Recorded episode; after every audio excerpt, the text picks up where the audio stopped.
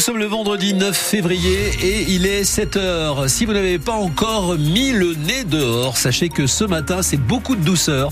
La douceur est là, c'est ce que vous nous dites après euh, bah, une nuit assez agitée dans beaucoup de communes du Berne et de la Bigorre. Beaucoup de vent. Nous allons vous donner la possibilité de jouer avec nous tout à l'heure à 7h20 en reconnaissant un interprète, un interprète euh, qui a créé bon nombre de tubes. Et pourquoi on en parle? Parce qu'il fête ses 79 ans aujourd'hui. Vous découvrez le nom du chanteur et à vous la folle soirée au Zénith de Pau mardi soir pour la pièce Une idée géniale. Fanny Narvart, dans ce journal de 7 heures, quatre, quatre nouvelles interpellations dans les quartiers Ous des Bois et Saragosse à Pau. Oui, cette personne avait déjà été interpellée cette semaine euh, dans le cadre de cette fameuse opération Place Net, comme l'appelle la préfecture. À la base, c'est un dispositif national qui peut être déclenché quand il y a enquête judiciaire. C'est le cas à Saragosse et à Ous des Bois. Le préfet des Pyrénées-Atlantiques, Julien Charles, explique ce que ce que c'est que cette opération coup de poing.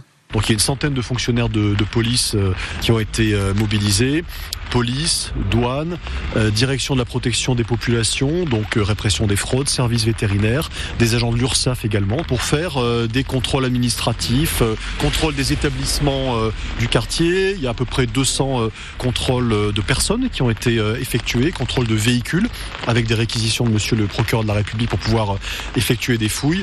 Et l'ensemble de ces opérations donc a conduit à opérer quatre interpellations, des saisies de stupéfiants des saisies d'armes, de façon à compléter encore une fois l'opération euh, judiciaire et assurer une stabilisation du quartier qui a pour vocation de purger, je dirais, d'une façon qu'on souhaite la plus durable possible, toutes les infractions qui ont pu être constatées euh, dans les semaines passées sur ces quartiers. Quatre armes au total ont été saisies. Les sept personnes interpellées cette semaine doivent être présentées devant le parquet dans la matinée. Une autre affaire de stupéfiants à Hausse des Bois, mais en dehors de cette opération Place Net, de jeunes de 19 et 24 ans ont été arrêtés en voiture avec tout l'attirail du trafiquant de drogue dans la, nuit de mardi à mercredi.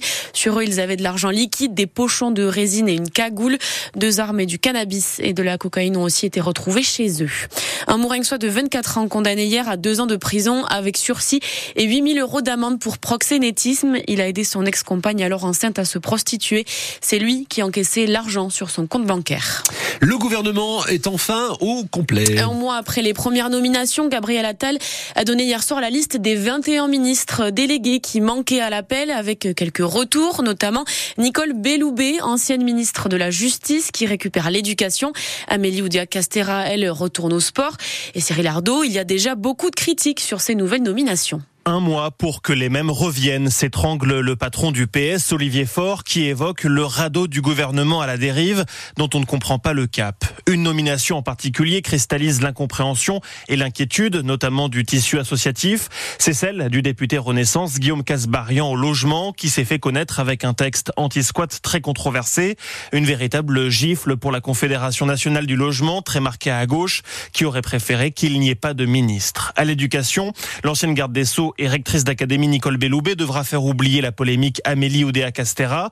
Elle a le profil, salue le syndicat d'enseignants SNUI PPFSU, quand le RN de Jordan Bardella s'inquiète de son laxisme. Enfin, autre entrée, celle à la santé de Frédéric Valtou, ancien président de la fédération hospitalière. Le syndicat des médecins libéraux parle d'un cauchemar et épingle sa loi sur l'accès aux soins qui leur impose, selon eux, une forme d'obligation. Et la liste des ministres est à retrouver sur francebleu.fr. Sur France 2, hier soir, Gabriel Attal estime avoir mis les meilleures personnes au meilleur endroit. Il reconnaît des choix difficiles, ce qui explique selon lui le temps, un mois que cette deuxième phase de nomination a pris. Le gouvernement au complet, mais sans François Bayrou. Donc, il y avait trop de divergences sur la politique à mener, a expliqué le maire de Pau. Il sera notre invité tout à l'heure à 8h15 pour en parler. On reviendra aussi sur le parquet de Paris qui a fait appel de sa relax dans l'affaire des eurodéputés Modem. Il y aura donc un second procès Bayrou. Et Pau, dans tout ça, on posera la question question à François Bayrou. Et puis vous aussi, vous serez invité à, à témoigner, poser vos questions directement au maire de Pau 05 59 98 09 09. Et avant ça, dans l'écho d'ici, on va prendre euh, des nouvelles de la santé des entreprises béarnaises. La Chambre de commerce et de l'industrie et la Banque de France ont présenté un baromètre pour prendre le pouls de l'économie locale. On fera le bilan avec notre invité Frédéric Cabarou, le directeur départemental de la Banque de France. Rendez-vous à 7h15 dans l'écho d'ici. Pour l'instant, il est 7h05 et une trentaine d'éleveurs laitier a manifesté hier après-midi devant la fromagerie des Chaumes à Jurançon. Oui, ils estiment que Savencia, l'entreprise qui dirige la fromagerie des Chaumes, ne respecte pas la loi Egalim et ne leur achète pas le lait à des prix rémunérateurs.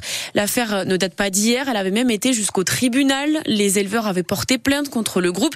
Ils avaient gagné en première instance, mais avaient perdu en appel en décembre. Une situation qui n'est plus tenable pour Jean-Bernard Peyret, éleveur à Asson. Ça fait deux ans qu'on livre du lait euh, sans accord de prix. On, prend ce que la laiterie vient bien nous donner. Ça varie d'un mois à l'autre, oui, comme il n'y a pas d'accord. Alors, euh, en janvier, il était à 407 euros la tonne de lait. Là, il est à 422. Ça ne peut plus continuer comme ça. Les éleveurs ne peuvent plus vivre de leur métier dignement. Moi, j'ai la chance d'avoir euh, deux garçons qui sont en, lycée agricole. J'ai rien fait pour les inciter à devenir agriculteurs, mais bon, j'ai pas réussi. Et c'est ça qui fait mal au tripes parce que je sais très bien que s'ils continuent comme ce que j'ai fait, qu'ils seront malheureux tout Et Savencia, de son côté, se défend et assure être parfaitement dans les clous, Damien Gozioso. Savencia a été exemplaire depuis le début dans l'application de la loi Egalim, écrit le groupe dans un communiqué qu'il nous a fait parvenir hier soir et ajoute qu'il paye un peu plus cher que la moyenne le prix du lait à ses producteurs. Savencia, d'autre part, égratigne les producteurs béarnais de Sunlay. Je cite, certains de leurs dirigeants ont rendu le dialogue impossible.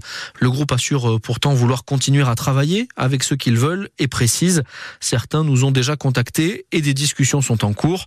Savencia enfin fait une promesse, nous ne laisserons aucun producteur au bord de la route. Et le contrat entre les producteurs et Savencia se termine en mars et n'a toujours pas été renouvelé pour l'instant. Une réunion de crise doit avoir lieu mercredi prochain entre toutes les organisations de producteurs qui fournissent Savencia et la direction. Du sport ce soir avec euh, d'abord Fanny du basket. Oui, l'élan Bernier qui joue ce soir à Nantes, le cinquième chez le septième. C'est à 20h à suivre en vidéo sur le site de la Ligue nationale de basket. Et puis il y a du handball aussi. Le BHB reçoit Besançon à 20h30 au Sporting d'Est.